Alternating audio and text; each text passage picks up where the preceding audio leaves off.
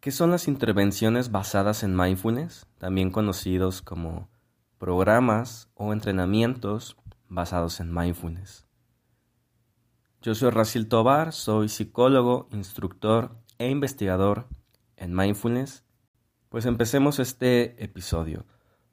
Las intervenciones basadas en mindfulness son entrenamientos grupales orientados en desarrollar un estado mental que se caracteriza por mantener el foco de atención en el momento presente con una conciencia de apertura hacia cualquier fenómeno cognitivo que se experimente, como pensamientos, emociones o sensaciones.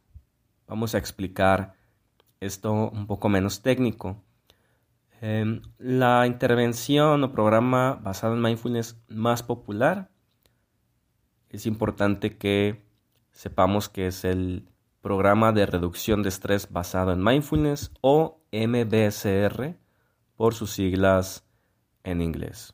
Es un programa estandarizado, es un protocolo de ocho sesiones u ocho semanas que se puede usar de forma clínica en psicología y medicina. Entonces decíamos que estos entrenamientos están orientados en desarrollar un estado mental que busca mantener el foco de atención en el momento presente y tiene algunas cualidades como generar esta actitud de no juicio. Decíamos en la definición que leímos hace un momento, apertura hacia cualquier fenómeno cognitivo que se experimente. ¿Qué es un fenómeno cognitivo? Es literal cualquier sensación, pensamiento o imagen que aparece ante la mente deseamos en la definición como pensamientos, emociones o sensaciones. Para no entender esto tan técnico, diríamos que en el día a día em, experimentamos un sinfín de fenómenos cognitivos, a veces nos enojamos, a veces estamos felices, nos da hambre, nos da ansiedad, em, a veces estamos muy animados. Entonces, entonces experimentamos un cúmulo de fenómenos cognitivos. Lo que hacemos durante las intervenciones basadas en mindfulness es desarrollar la capacidad de traer la mente al momento presente y poder observar estos pensamientos que van a surgir, porque créanme, si no lo han intentado, van a, surgir eh, la distracción. Entonces lo que buscamos es primero reconocer que es un fenómeno cognitivo, es decir, que el pensamiento es solo un pensamiento, que la sensación es solo una sensación y que nosotros no somos ese pensamiento o esa sensación. Para buscar ah, no identificarnos precisamente con estos estados mentales que ocurren de forma automática en el día a día. Pero ya iremos explicando más esto. Continuemos con em, les estoy compartiendo un texto que publiqué en, en, mi tesis que se llama Efecto de una intervención basada en mindfulness en no apego, estrés y estrés, ansiedad y depresión. Eh, entonces continuemos con el tema de las intervenciones basadas en mindfulness. Dice que el efecto de estos entrenamientos es que las personas desarrollan la capacidad de identificar como el pensamiento rumiativo y sus reacciones adversas ante emociones o sensaciones les pueden generar malestar físico y mental. Entonces dice que el efecto de los programas de mindfulness es desarrollar en las personas la capacidad de identificar de entrada el pensamiento rumiativo. ¿Qué es el pensamiento rumiativo? Bueno, el pensamiento que piensa una y otra vez sobre vaya la redundancia, sobre un mismo pensamiento, pero no encuentra una conclusión satisfactoria. En la depresión y en la ansiedad, pensamiento rumiativo. Usualmente en la depresión está orientado hacia el pasado. Eh, la persona piensa sobre algo que ya sucedió o pudo haber sucedido y le da vueltas desde diferentes ángulos y perspectivas, pero nunca llega a una conclusión satisfactoria. Entonces, digamos, por así decir. entonces la persona con depresión es como atacada por este patrón negativo de pensamiento. Entonces lo que se busca en mindfulness es identificar como este pensamiento rumiativo y, y más que el pensamiento rumiativo no es tanto lo que nos hace daño, sino la reacción adversa que generamos ante cuando nos vemos a nosotros mismos diciéndonos otra vez estoy pensando en esto. Eh, sucede en la ansiedad, pero hacia futuro. O sea, las personas piensan mucho sobre si van a perder su trabajo, si van a tener dinero, si no van a obtener reconocimiento, reputación. Y es darle la vuelta una y otra vez sobre los diferentes escenarios catastróficos que pueden ocurrir. Entonces la diferencia entre una persona con ansiedad y no ansiedad es que la persona sin ansiedad diría, bueno, pues puede, suceder, siempre hay un escenario negativo y, continúa con sus actividades, pero en la persona con ansiedad es, es este patrón rumiativo. Entonces esto se busca en las intervenciones, identificar estos patrones y em, reducir esta reacción adversa ante la emoción que surge cuando nos vemos a nosotros mismos en este estado mental rumiativo.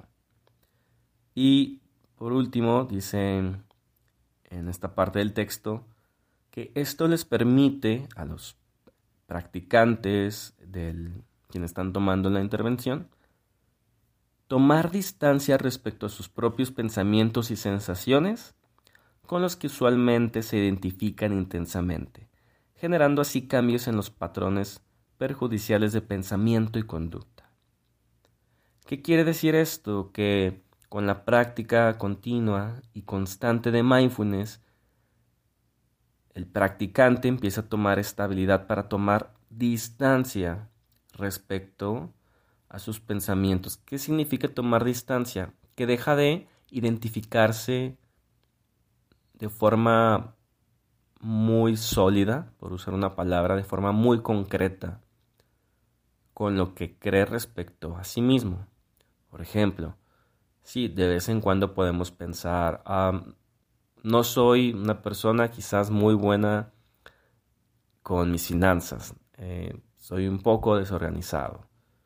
Bueno, puede ser, pero es, es una idea, es, un pensamiento, nada más. Esto puede cambiar con el tiempo, depende de otros de otras causas y condiciones. Pero puede haber personas que se identifiquen como soy un desastre, no puedo yo con, eh, con mis propios gastos, con mi, con mi trabajo, con mi balance profesional, familiar. Entonces estos pensamientos son solo pensamientos, pero claro, las personas que, que nos llegamos a estresar es porque nos identificamos como si ese pensamiento fuera algo algo sólido, tangible que está ahí diciéndonos que esta es la situación o, lo que está sucediendo tal cual. Em, entonces, para cerrar esta idea, es mindfulness nos ayuda a evitar. Hay un concepto en psicología de tercera generación que se llama fusión cognitiva, donde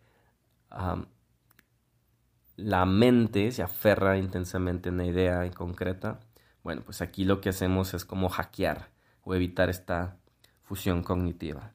Y ya nada más para cerrar, dice el resultado general de las intervenciones basadas en mindfulness es que las personas mejoran su bienestar em-, emocional y tienen una mayor conciencia del modo en que se relacionan con sus propios pensamientos, al considerar, considerarlos como meros fenómenos cognitivos que surgen y cesan a cada momento. El tema de los fenómenos cognitivos y la distancia que creamos respecto a ellos realmente es un tema avanzado en, en mindfulness, pero quise empezar así mi, mi tesis porque creo que engloba muy bien el, el objetivo de los programas en mindfulness. Es decir, no se trata nada más de traer la mente al momento presente. Y ya, eso es simplemente un requisito, una habilidad cognitiva que necesitamos para poder reorientar o reenfocar nuestra mente. Lo que necesitamos también, además de traer la mente al presente, es entender que los fenómenos que percibimos son son solo fenómenos mentales, son ideas, son, son pensamientos. Pero como les comentaba, es un tema un poco más avanzado en mindfulness. Ya les iré compartiendo más al respecto. Si les interesa leer o profundizar, les invito a, leer mi tesis, mi investigación, que fue la que realicé durante mi maestría y mi estancia de investigación en España. La pueden encontrar en mi sitio web, mindfulacademy.com.mx, en la sección de investigación. Y si les ha gustado este episodio, por favor, compártenme sus, sus comentarios en las redes de Mindful Academy.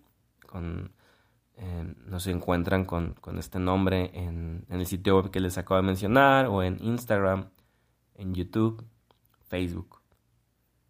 Y lo que voy a hacer es una serie de episodios en los que les voy a hablar sobre los estudios e investigaciones que que he realizado. Estoy experimentando con este formato en la que quizás tomo un par de párrafos de lo que he publicado, se los leo y vamos haciendo comentarios para profundizar en, la ciencia de, mindfulness, siempre buscando su respaldo científico, eh, psicológico, pero también siendo muy sinceros con nuestra práctica.